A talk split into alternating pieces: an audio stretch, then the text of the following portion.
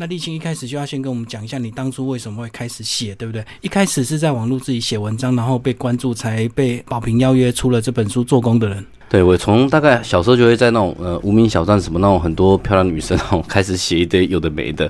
那一直写到 F B 嘛，就是 Facebook。那我在 Facebook 那个时候看一看，那就开始写一些。我记得没有错，是我开始跟网络上跟人家吵架。嗯，那吵架吵着吵着，对 B 站。可是我发现，就是吵架的时候，大家理解的程度不在同一个水平上面，就是很难沟通。你你懂的哈，我懂的。他们会说工地的人呃很粗犷啊，很危险啊，然后会打架啊。可是他们连四号钢筋还是八号钢筋。哪一个比较粗都不知道嘛？嗯嗯，对我就发现说，哎，你们真的不懂。他们会说，为什么他们都卖结冰水啦？他们都不知道。嗯，所以我那个时候觉得，哎，我吵架没有意义，我干脆写到让你们懂。我开始写，我为什么工地要卖结冰水？哦，为什么保利达 B 和 OSB 哦这些大家这么的喜欢？那我写说为什么有呃八嘎囧工地？为什么他们公庙好像常常会有连接？你会看到很多公庙都是工程行，然后他们好像会开货车在绕境的时候帮忙。嗯我就开始写这样的文章。那写着写着就爆红嘛。那那个时候，那个宝平的总编追亚军就说：“哎，我觉得你可以出书。”我那个时候想说：“哎，出书好像蛮好玩的，有没有？”嗯，觉得好像人生可以炫耀一下。没想到就真的出了，那我就认真的写，然后认真的出。那其实工地主任的角色是不是先跟我们介绍一下？因为你是土木工程科嘛，哈，然后土木工程科是毕业大部分就是直接往工地跑。呃，通常土木工程科系的学生有几个出路的？就你有呃土木工程系五专毕业或者是大学毕业，你通常第一条出路是考技师。土木系学生有五个技师可以考，一个是土木大地测量结构水文，你考上其中一个，你都可以变成专业人员。你的收入会比较好一些些，你的身份地位比较好。可是我成绩不好，嗯，考不上。我当初会读土木系，纯粹是因为就是连招的时候只剩土木系，我就读土木系了。其实土木系因为男生很多，所以土木系其实常常打架，对不对？也还好啦，就比较粗一点啦，就比较没有女生，然后去外面追追女生之类的。那第二条土木系学生的出路就是当公务员。哦，他考上公务员，因为新公、养公、卫工、皇工、高工、国工什么的，土木工程系的学生比较容易考得上。第三个就是去现场管工地，我就是很定位。那我因为前面两个都考不大好嘛，成绩不是不不喜欢接下来考试，我讨厌考试到了极点，所以就好吧，就去工地现场。那我们那个都我都叫说叫监工，其实有很多种名字，什么哦，专案工程师，呃，平管工程师、劳安卫工程师、现场工程师、大地工程师、水文工程师，然后还有技师。你就记得，我都跟大家解释，就是这就是监督并且让工程顺利进行的管理角色。那你就说是监工就好了。所以简单讲，就是工地最大的，对不对？在现场来讲，就是告诉工人，并且指挥他们该怎么做，然后协调他们该怎么做。比如说谁先进场，谁后进场，应该怎么样去拿捏这一类的。所以监工除了一定的一个专业之外，另外还要有时候还要处理这个工人跟工人之间的一些协调或纠纷，甚至黑白道都要处理，对不对？因为有时候工地难免就会有人来想要捞点油水，这样卡点油。哦，那个大概是两千年过后，大概二零零五年以前有一段时间，什么兄弟茶，大家不知道大家记不记得？那个是那个时代比较有，后来就慢慢越来越少。哦，第一个是台湾的监视器密度越来越高嘛，嗯，那个时候慢慢的铺设完成。第二是所有的东西，呃，法治和整个的法治教育啦，什么大家比较有概念，然后有水越来越不容易。那事实上最大还是你到底要让谁先进谁先做。毕竟你管的是人，人一定会有情绪，会有感情，会有一些呃他的认为或想法。那我在第一线在他们生活的时候，就必须要和他们对话的时候去理解为什么他这样对我，为什么他呃急着要先施工，或者是他在排挤另外一个师傅。我的状况是这个样子。所以透过这个这么多年跟他们深入的了解，就发现说，呃，管工地其实真的不简单，对不对？不是只有这个土木工程的专业而已，有时候还要处理很多人性的问题。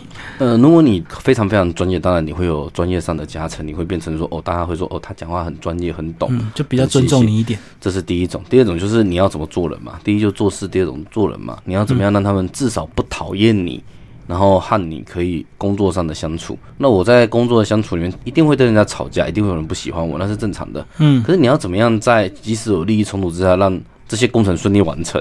哦，这就是我们那我们这个工作的呃困难度。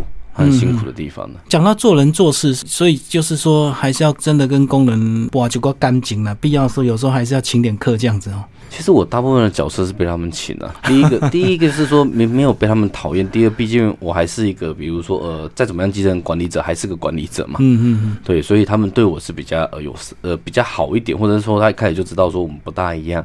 你可以把我们想象军队里面的话，比较像士官，嗯嗯，好，那他们就是呃士兵或者是非常作战技能非常强的特殊部队之类的，那我可能是那一个协调管理的，即使你没有那么厉害，没有那么懂，你如果跟他们相处的 OK，他们也不至于会找你麻烦，因为大家他做不好，我不帮忙，大家还是不好过。可是这个在整个这个过程，你一开始的时候，应该一开始并不是了解这么多一个美感之前，应该还是会有一些呃比较挫折的一个地方吧？亦或者是说那时候你比较年轻这样子，有些老工人可能就看这个监工比较年轻，就会想要糊弄你一下这样。然后那个到现在都还会有，就是你一定会遇到一些人，就看能不能从你的资讯不不对称嘛，就他懂得比你多，来得到一些他的好处啊，比如说调度啦，或者是施工顺序上，他可以比较优渥，或者是甚至在计算。数量的时候可以卡一些油水，嗯，这一定会有，常一天到晚都有。就算年轻的有时候也会这样搞，那只是说时间拉长一点，就你会看得出来这哪些人好，哪些人不好。嗯，那我最大的挫折其实最多还是来自于说在沟通上，比如说有一些工具，我记得最早是我完全叫不出名字嘛，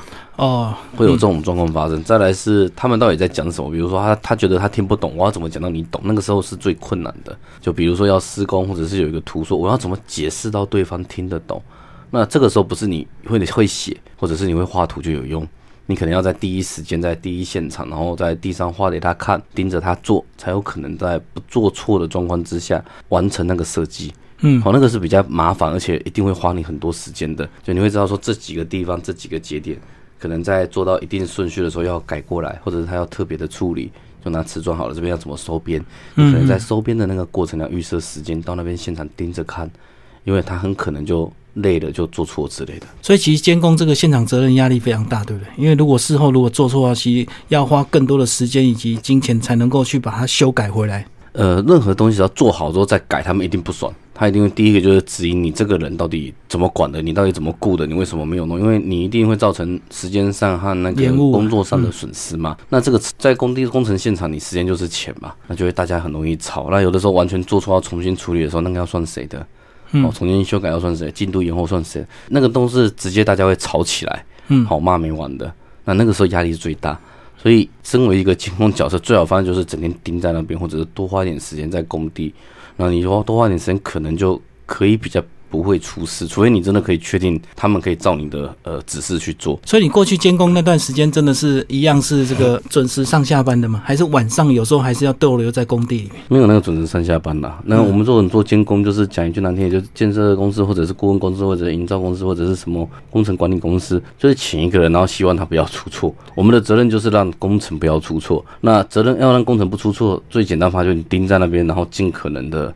把时间耗在那里，所以我们是工程监工，很多都是时间都会累积很会延长，会有很多时间耗在那边。然后你加班费，我从进工地当监工没有领过加班费吧？嗯，对，就都是这样子的，就有一定的这个责任制，就对。因为我觉得全部都是责任制，因为他时间摆明了就是很长，嗯，然后他也不知道该怎么管理。我们还没有我们的文化和文明还没有到可以把这个工作的呃公司什么。管理的很好啊，我们必须承认，就是到这个时代还是管理的不怎么样。嗯，大家可能希望希望大家准时上下班，但除非是很大的公司，管理很完善的，否则我们是做不到的。那后来就是因为透过跟这些不管是工地的这个工头或者是一些小工这些呃认识之后，你开始为他们发声，写一点东西，你是不是发现说他们真的？在工作上或生活上有一定的无奈，可是大家都没有人在关注他啊。就是我们常常会说，就是做工不好好读才会做工。那做工人到底怎么样？事实上，好像根本没有人在，很少人去关注，很少人去写嘛，对不对？比如说哦，我们知道说保利达比、威斯比为什么他们这么喜欢？对，它有什么样的特色魅力？哦，好像我们听不到一般社会大家在认真的讨论，或者不会成为主流讨论。很少有人这样做，我可能是比较特别一点。我突然就是觉得说，哎，好像他们这些值得书写的故事，我可以写下来嘛？嗯，对我那么一篇一篇写下来，是不是大家就知道了，可以开始来讨论？我的用意是这样子，最早就是我觉得你们都不懂，我写到你们懂好了。是，那我就开始书写。其实一开始也没有想过要为什么人发生，就我自己觉得你们都不懂，我跟你们吵起来好累啊。那我写到你懂就没得好吵了嘛。我发现很有效，就是当你写到深入到一定程度的时候。自然而然，不懂的人他没有那个跨不过那个门槛来的你吵，嗯，他顶多变成酸民酸你两句，那那个东西根本可以忽略嘛，对。但事实上，你还是留下了一个记录，一个整体的文化或者你的观察，让大家去看。就是当你写到一个程度之后，自然很多酸民吵不过你，或者是他看了他很清楚知道你写的是对的，或者是写的是有一定的道理的，他就不跟你酸了，他就走了，他就找别人吵架。啊，是是是，也也就是说，我觉得啦，至少我留下一些我的记录嘛，我们可以忠实的记录我们所看见的东西的呈现。一旦这样子做好了，做到了，可能大家就没什么好酸，没什么好讲。好，那当后来这个宝平这个呃朱社长跟你这个联系的时候，你在一开始的心态上就是说，呃，反正就出书也没什么坏处，那就来出出看吧。没有，我那个时候心态是第一时间把朱亚军三个字丢到酷狗上面看，然后看，哎，真的有这个人，然后看脸书的照片一样，然后看他脸书追踪人数很多，然后确实好像有很多看起来像作家的人，但他是脸书好友。嗯，哎，这个人是真的，然后把宝平话四个字丢到酷狗搜寻，嗯那搜寻，哎，我有买过他们家的书，我妈买过他们家心理学。那个苏巡慧老师的书，哦，太好了，那我就觉得这是一个可信任的人，就好，我们来讨论出书。那我心目中是有一个画面闪过，就是大概我五六十岁的时候，嗯嗯，在教会里面跟一堆小朋友聊天，我就拿一本自己写的书，说，你看哦，叔叔有写过书哦，还有 ISBN 哦，有什么有身份证字号的。博客来可以查得到那种感觉，我觉得可能那个时候我有点想要虚荣感吧，就觉得哎，我好像可以写书，因为你也不知道后来会有这么大的回响，但是至少在未来，你可以想过我曾经出过书，我曾经当过作者，一本书也是作者，一百本也是作者，这样。对啊，我就觉得至少我先变成作家，可是没有想到后来就呃，我们的编辑他就嗯非常的贯彻，并且会督促你好好写作嘛。嗯，比如说这个这篇太糟糕，我们我们换一篇，你可不可以重写？我觉得主题好，但你写砸了，他会诚实的告诉我，那自然而然你就会写得更好一点嘛。嗯，就有点不服输，好，我就再写。那有一些议题，像第一本书的有几篇有没有？半餐小吃部走水路，那原本我都说我不知道能不能写，他说写写写，我们等你截稿日期延后一下这样子，他就把它写出来了。所以你一开始也是有有一些心理的这个纠结，到底写这些人他们的故事要写到多真实，或者是呃多深刻这样子，因为毕竟有一些可能比较负面的东西，或者是比较不愉快的东西，包括很多做工人，其实他们有他的生活上的无奈。他们可能会去赌博啦，去借高利贷，或者是怎么样的。我比较多看到的就是说，像那个第一本书做工的里面有没有？我我比较挑战就是毒品嘛，然后呃查试一些，比如说那种情色文化场所。那我那个时候想要这种东西可以写嘛？那出版社说写啊，没关系，你就写啊。嗯嗯。那我就觉得好吧，我就试着写写看。我觉得那个时候是呃想说没关系写写看试试看好了，我没有想过第一本书大家讨论的那么那么热烈，因为事实上我所看到他按每个人看到的会有一点落差嘛。可是如果当我写出来的时候，大家可能就哦看到我，你可能会从我的书看到你没有看到的世界。我觉得这就是作者最大的那个呃乐趣，或者是写作最大的意义。而且透过这个写作的过程，你是不是就更深刻每一天这个很认真的在认识你的工人？我会写一写，然后去打电话问他一些事实嘛，就是问我这些故事里面的主角，说，哎，我我们那我们之前在那块工地的时候，你记不记得？好，我们遇过什么样的事情？我们可能在槟榔摊那家槟榔摊叫什么？他说赛车保护吧。我说是吗？是不是叫漂亮宝贝？我们就会聊这一些。那我会跟我的师傅们他们开始沟通讨论，那就会越来越清晰。那当然也有可能就干脆开车过去原本的地方，原就地重游一下。然后再感慨一下，然后回忆更强烈一点，我就开始重新继续把它这些故事拉出来、找出来、写出来。其实看到你这本书很有趣的是，有一些你还真的真的跟着工人去，可能去一些茶室这样子。对啊，那个就是真的啊，那就是他跟我说你要写书，我带你去那个让足久无去啊。我讲对啊，我我已经记不起来。伊讲啊，要写就要写这有无？咱查甫人讲代志的所在。结果他带我去那边，伊要搞我讲查甫人讲代志的方法。结果他高粱酒喝，一马上喝半罐，马上睡死在那边。对他来讲，就是生活日常的这个发泄这样子。对，到变成我就在跟那些姐姐妹妹聊天，那所以才会有那一篇茶室姐妹。可是，一开始你在跟他们沟通的时候，他们会不会有些戒心呢？一定会有，一定会有。可是因为我在那边待十年，大家会有一点意外，说为什么我可以好像如此直截了当的踏入这一些好像平常人看不到的角落？那可是因为我本来就是在市场长大的小孩，嗯，那我又在工地里面待了十年，你懂吗？就是我从小就在这个环境里面，所以这对我来说就是日常生活。只是可能大家过去比较少了用这样方式书写，好像印象中类和我类似的作品好像也比较少嘛。对不对？专门在写工地或者是基层人物的生活，然后他们的生活、娱乐、想法、动作，这好像除了社会线新闻记者之外，很少人去关注这一块。对啊，即使是社会线的新闻，他有时候跟着议题的不同，他也会这篇写完之后，他又跳到另外一个领域去了，去关心另外一个，所以他是一直在流动的，不像你一直在工人这个部分。那你有想过为什么差别？你能写，那你的同学为什么不能写？是不是因为也是你过去常喜欢看一些文学作品有关系啊？我觉得第一个上面没有要看你有没有纪律，乖乖坐下来每天练习这样写。像我其实出第一本书只花了两个半月。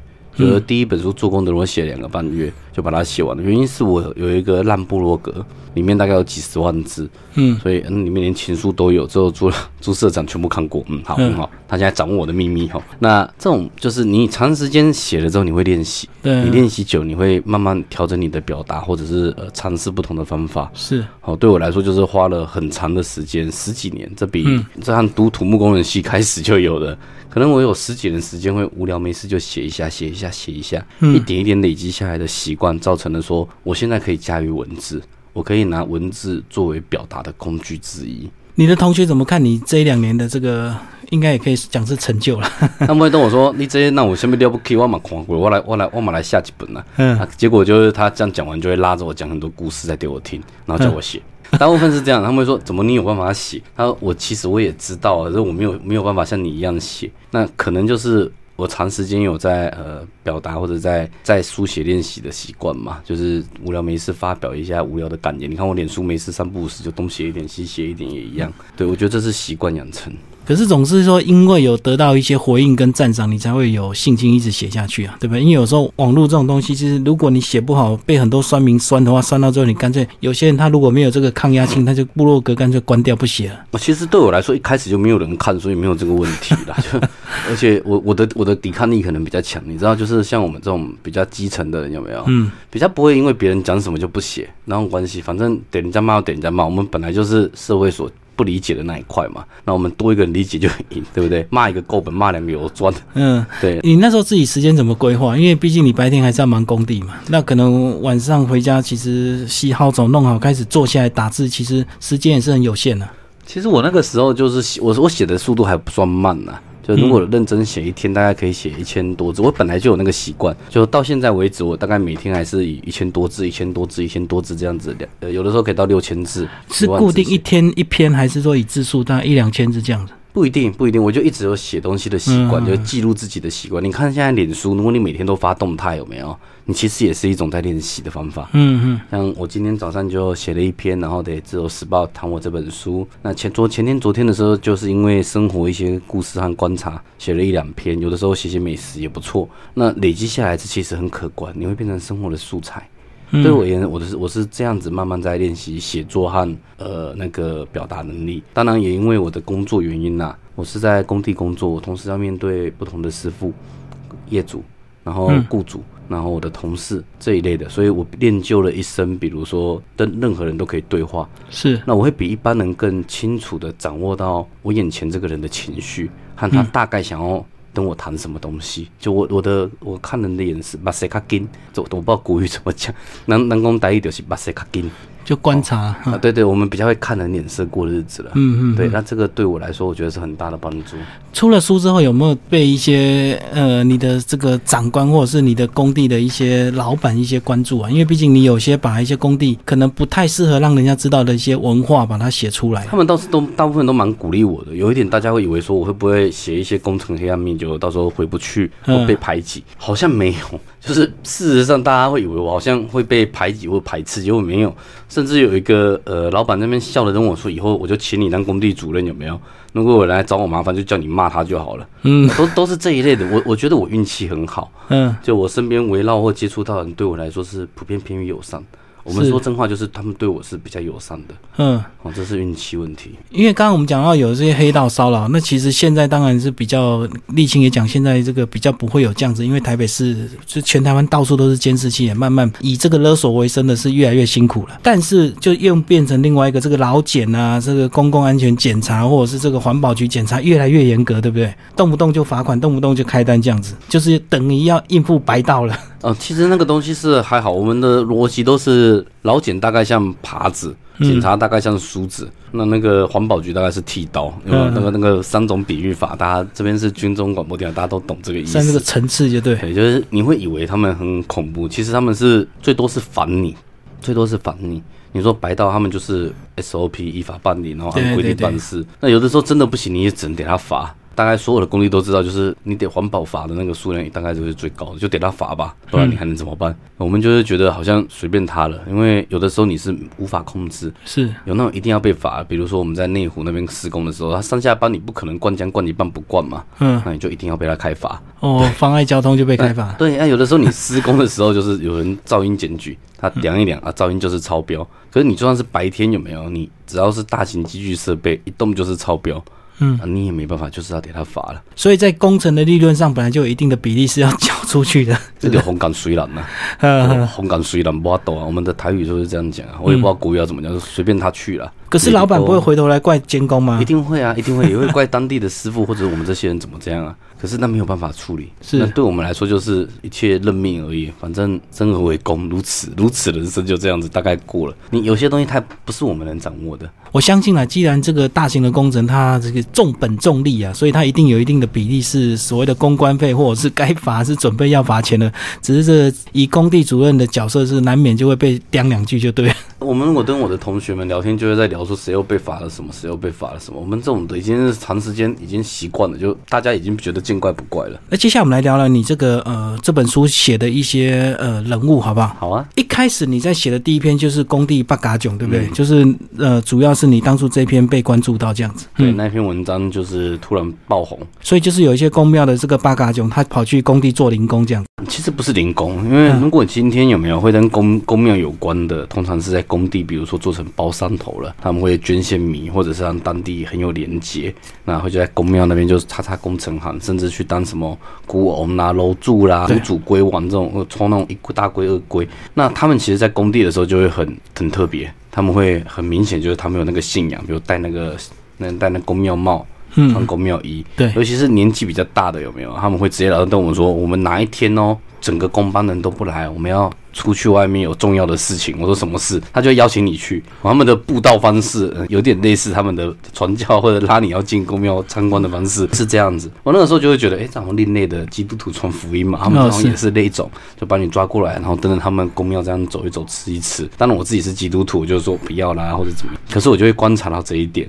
那当网络上有一群人在说有没有在八嘎囧都混工地的啦，都不好好读书才去弄，我就会觉得不对啊。他们职业很，你要知道能够当到包山头，还有能余力和赚来的钱可以回馈给地方的信仰中心，那是有能力的。这样那是有能力的，而且有一些甚至是说，他既然和社区信仰中心有连接之后，可能他的学徒徒子徒孙就从信仰中心人家介绍来。嗯嗯，好，比如说我你今天是我们公庙的那个炉主有没有？那好，我们这边有其他信众就说，我孙那我准备读册哇，地理学塞啊，好不？嗯，哎，他就这样子慢慢对，这是一个很特别的文化，甚至他们里面哪一家有工程有没有？就看哎，那个公庙他免费做到好，我是不是要找他来做？他做的不错，我就觉得大家把他想歪了。日上的运作是我刚刚说的这个样子，可是在网络上呈现的那一面就是啊，龙拍镜啦，配镜加一起，我就觉得这不对。这样我看到了完全不同，所以我才写了一篇这个工地八卦讲，我写年轻的，嗯，那他们会怎么样？可是事实上，我呢原本是想要有两篇在讲这个，原本是想写成一篇，结果变成两篇，有一篇是子孙代代，而且进香团和这些文化背景。对我那时候觉得说，传统信仰好像在我们社会被污名或者是被不重视太久，我或许可以把它写出来一点点。其实就是我们这个不想用心去了解他们，就是看我们用我们的看到的这个表面去评断这些人，就对。是是。其实包括里面也有讲到这个工地大嫂的一个角色是非常重要，她可能是跟着丈夫来上工，然后只能在旁边做一些比较没有那么出众的事情，可是她的角色又非常重要。那个时候是我在写一堆，就是整篇书写一写的时候，我突然觉得我都在写男人，你们知道吗？我怎么都在写男生，我怎么没有女生的故事？我说，哎，对吼，工地有女生。可是工地的女生，就是在我的观察里面，都是跟着丈夫、对父亲或兄弟出现的比较多，搭档这样。对对对对，就是这样搭着。那为什么会搭着？你就把它想成，比如说我今天从你那边出事了之后，我还不见得稳定，不见得能起来到了，怎么办？谁会跟我一起拼事业？就我老婆嘛，人家就会跟着。那跟久了之后，你会发现他可能从一开始他专，毕竟不是这样子学徒出身的，可他久了之后，他可能打杂啦，或者是各种杂事。男人不会做或做不好的事，全部都让女人来做了。嗯啊，结果会是什么？可能甚至钱都在他的手上。对，因为他管钱，男人都在做，他在请款啊，在等我们这些主任干干叫。你知道像我们有没有？男人跟男人就，我跟你说这个票有没有？下个礼拜开。你男人和男人讲话就一句话，就是逃啊，不然怎么样？你不要为难我，不要为难你。可能我今天是大扫把了，不会晒啦，你安尼我也死啦，你 讲个我怕，不要鬼人一礼拜加分就扣一点哦。我们就只能听了，我们就我会不知道该怎么处理。你知道，就算是现在，我都还会说，我我可能可以跟他挨挨来挨互挨，但是跟他谈的时候还是很有压力。是对，那我就会觉得我应该要把工地的女性写出来。对，我就找了我身边的两个大嫂，哎，开始来观察他们，把他们状态他们样貌全部写出来。那很好玩的是，里面主原故事人物的原型之一，就上了和我一起上台湾启示录。他好抢戏，好可爱。他还有一个脸书 Facebook 专业叫工地大嫂，可是他现在都在都在晒他家的猫啦。他说他们是带着猫去工地工作的人，夫妻有没有？每天在爱晒他的爱猫这样子。那其实工地大嫂有时候还还蛮特别，就是说他反而他出来瞧事情比较好瞧，因为他有女人的那些特质，对不对？对，就是男人和男人都大男人嘛，就我们两个面对面说话，要就要，不要就不要。可是如果今天是一个女生，我们就在这种传统产业，毕竟传统产业它有它的原本问题，我们说的它有一个结构性问题，我们就会觉得哦，这是遇到女生就要多听一下什么的，我们会有这种传统上的状况出现。而且这个夫妻档来做工有时候比较稳定，对不对？对你们监工来讲，有时候呃，夫老婆带在旁边比较不会这个收工去乱喝酒或者是干嘛，隔天就突然不来这样。传统文化里面会觉得一个男人就是要有老婆在旁边，然后老婆和老公感情很好，可以代表说这个人做人基本上不会有太大问题，嗯嗯，是比较可以信任的。就如果一个罗汉咖，就感觉好像随时可以跑啊，对，随时会跑啦，然后怎么样？可能我今天他的妻子跟他在一起，我觉得哎，好像这是可以信任的人。就传统文化有一定他的文化脉络和他的习惯判断的标准在。而且确实晚上这个，如果是夫妻档的话，老婆就会压着老公乖乖回家。那如果是老公一个人在做工，他可能几个约约又跑去喝酒，或者是去茶室，总是有一些比较低消费的，他们有能力去的地方。我 不然就会喝到帮体啊，可能自己老婆在就比较不容易喝到帮，这是事实。就我们我们自己监工们也是这样觉得，就阿伯帮我不，是，较较脚稳啦，啊，靠有法都按奶啦，啊，讲代志可能较算为某伫咧边啊有无？比较细心一点哦，查不人想代志有无？较慢不咧，较有法都全部过掉了。其实你这篇我看了很感动啊，就是看到这个工地大嫂，她可能要做到变阿妈，她才会真正的退休。这样，通常的话就是看，我觉得取决于他们有没有接下来的呃工作稳定，或者是他的孩子啦，或者是他的侄子这一类的有没有，有没有能接？有一些有没有？比如说有些师傅也很很好，因为我们工地比较阳刚，比较传统，有的时候甚至比较大男人，嗯，他就会觉得自己赚到一定成为，老婆就可以在家休息，会有这样的状况。那可是也要看这个老婆要不要在家休息。好，有的时候是呃，女生觉女生觉得说这老公的事业没有我盯着不行，有没有？对，会会有这种状况。那其实讲到这个呃工地大嫂这个女性的角色，有时候呢，她不一定是在工地里面，她有可能在工地外面，对不对？可能在旁边就开个小槟榔摊，或者是开个小便利商店，呃，帮忙工地人跑一些腿，或者是卖一些东西给你们这样。有有这样子的，就是他可能是周遭附近的，就是像顶槟榔摊这样子，这也蛮常见的。有有几个工班，我其实之前在桃园，就是他们是做一些什么混凝土打浆打水的这种，就是整地群粉光。那他们很好玩，就是他们在他们的呃仓库旁边和住家公司旁边就开了一个槟榔摊。然后就几个嫂子就在里面这样包槟榔的包槟榔，自己轮班这样子。就比如说我和你合伙，然后我们就每天在工地，大早就大家带了槟榔，带了饮料就上工。回来的时候，那其他我们的老婆就在这边，然后就在雇槟榔摊。我觉得这也蛮厉害的，你知道吗？就是跟着工地生活，就对。对，就是整个作息和工地很密切连接有关。因为一个工期应该至少都要两三年嘛。不一定不一定，你要看，因为如果今天是一个工地的话，那当然两三年。可是每个工项不一定，是是，大部分的工地。从业人员是只负责其中的工项，那通常月来算，以周到月来算会比较多一点。除非你是大工班，比如说水电，好，比如说泥做或者是呃钢筋板模，这可能会有一年左右的工期。否则有一些像比较小型的，有没有阿波巴他们一下就跑了。那像你过去监工是都盖大楼吗？不一定，我其实几种都做过，因为毕竟这种工作有没有，就我们这种监工就跳来跳去换来换去。那最早是大楼，集合式住宅，那个时候我记得已经到装修。后来的话，就有一段时间在盖基础工程，哦，什么钢棚这一类的，或者是地坪。嗯，那又有一段时间是做那种室内装修。最后我就是做地质调查、建筑前期探勘。所以这个不同的这个建筑工地都有不同的乐趣，对不对？哦，对，我觉得就是看你到底，那你最后有没有习惯哪一种工作，这很重要。因为每种工作，就你有的时候就跟这种就会嗨，有的时候就不会嗨。比如说，我一直觉得我之前管一下柏油的，我觉得真的那个味道我就比较受不了。我闻那个柏油和标性味道，我容易头晕。哦，就是跟着大家这个在外面铺柏油，就对。对，而且那日夜颠倒，我觉得那个对身体。哦，对，都要利用这个晚上的这个冷门时段，要赶快做好，做到隔天天亮。我觉得我的身体可能就没有办法承担得起，因为其他的工作可能会比较好。第二本书写一个夜间施工，就是我去观察那个时候，真真的觉得太辛苦了，动不掉。那接下来来帮我们讲讲这个外劳好不好？这个外劳在工地的一个角色，有点跟本地工人有一点这个竞争又合作的关系，对不对？好，我来跟大家说，外劳很好玩，就是公共工程只要他投标一次两次没人标，我们的政府就会说好，我们可以用外劳，就是让外劳来使用，然后就很容易标得出去，成本比较低，就对。大型的公司就可以以以聘雇外劳的方式，然后压低他的人力成本，那自然就排挤本地劳工。那这个时候里面进来的外劳，因为我们只要想嘛，就是我这样解释好了，就外劳他们是领最低薪资，好像没没有办法换雇主，所以他被等于是有点像奴隶制度一样被绑在那里。那自然而然本劳跟他竞争之下，你就会想。一个月两万一千块叫你做台湾的本地劳工，你要吗？嗯，不要嘛。对，那本地劳工自然而然薪水会被往下拉。对，所以很多本地劳工是讨厌的，然后他们会觉得外劳抢了我们的工作。嗯嗯。好，OK。那另外一种的本地劳工就转个心念说，那这样好了，我自己来带外劳。所以有一些是带着，比如说逃跑外劳，因为现在太缺工了，工人非常非常缺，因为待遇一直往下探嘛。对。那探到一个程度的时候，就是本地劳工觉得做这个，我不如去做一些比较轻松一点或安全一点，因为工地太危险了。哦，现在大家都吵着说年轻人不做工，因为很简单，老人也不做工啊。嗯，危险啊。对啊，危险、辛苦、累啊。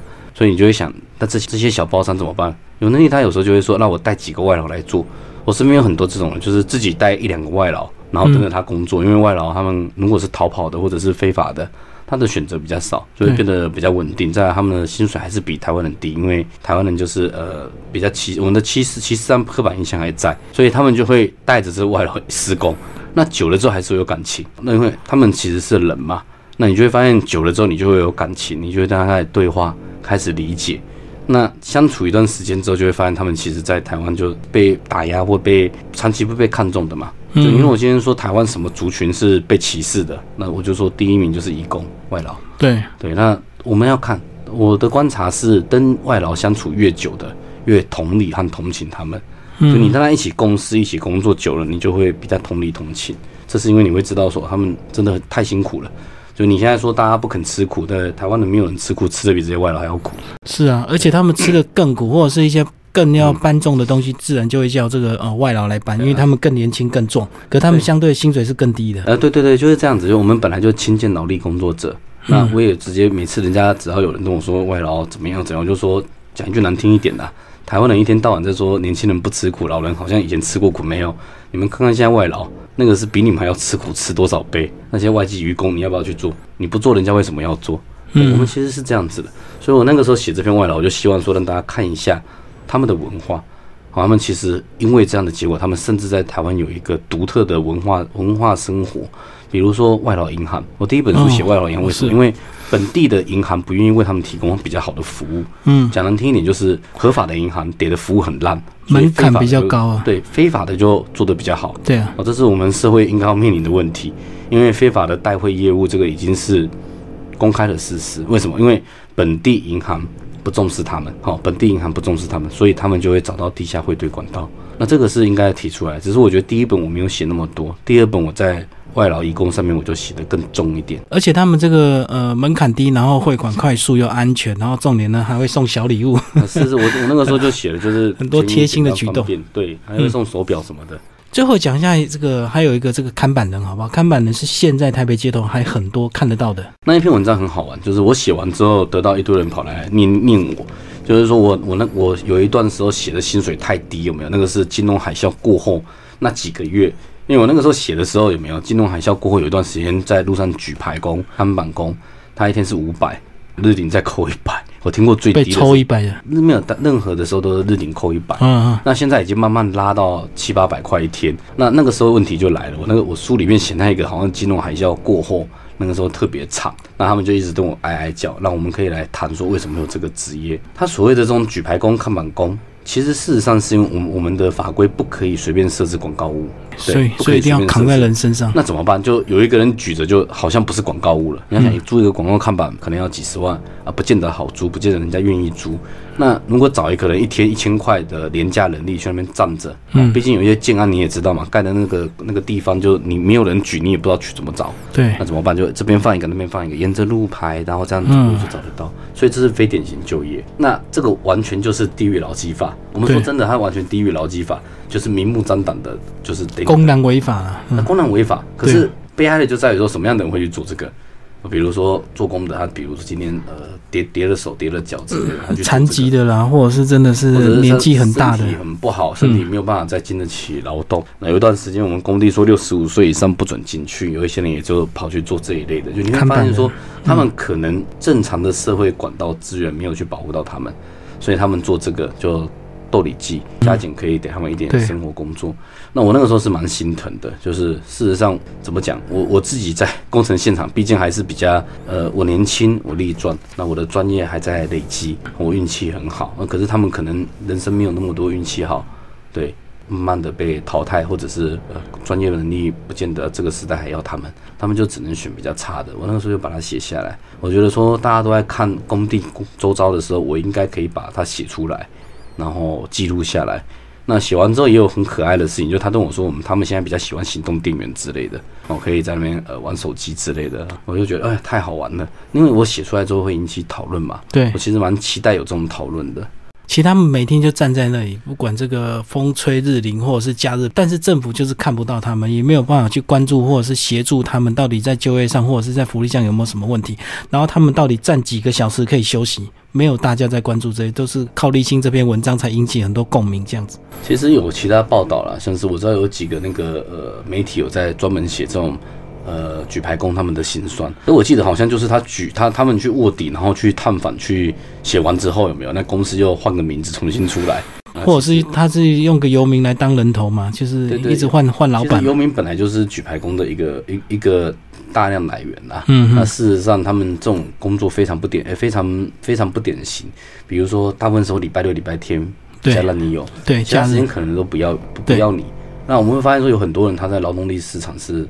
没得选择的，比较辛苦的，那我们应该怎么办？事实上，我知道一件事，就是我们现在理解的还不够。像我现在写这样写出来，只是让大家看到，如果这个社会要进步的话，很多时候不是说立法就可以解决，很多法立了你也不会马上好，不会遵守啊。对，像教改改了那么久，你就补习班，大家有相信不补习嘛？那你要先看到真实的面貌，真实的状况。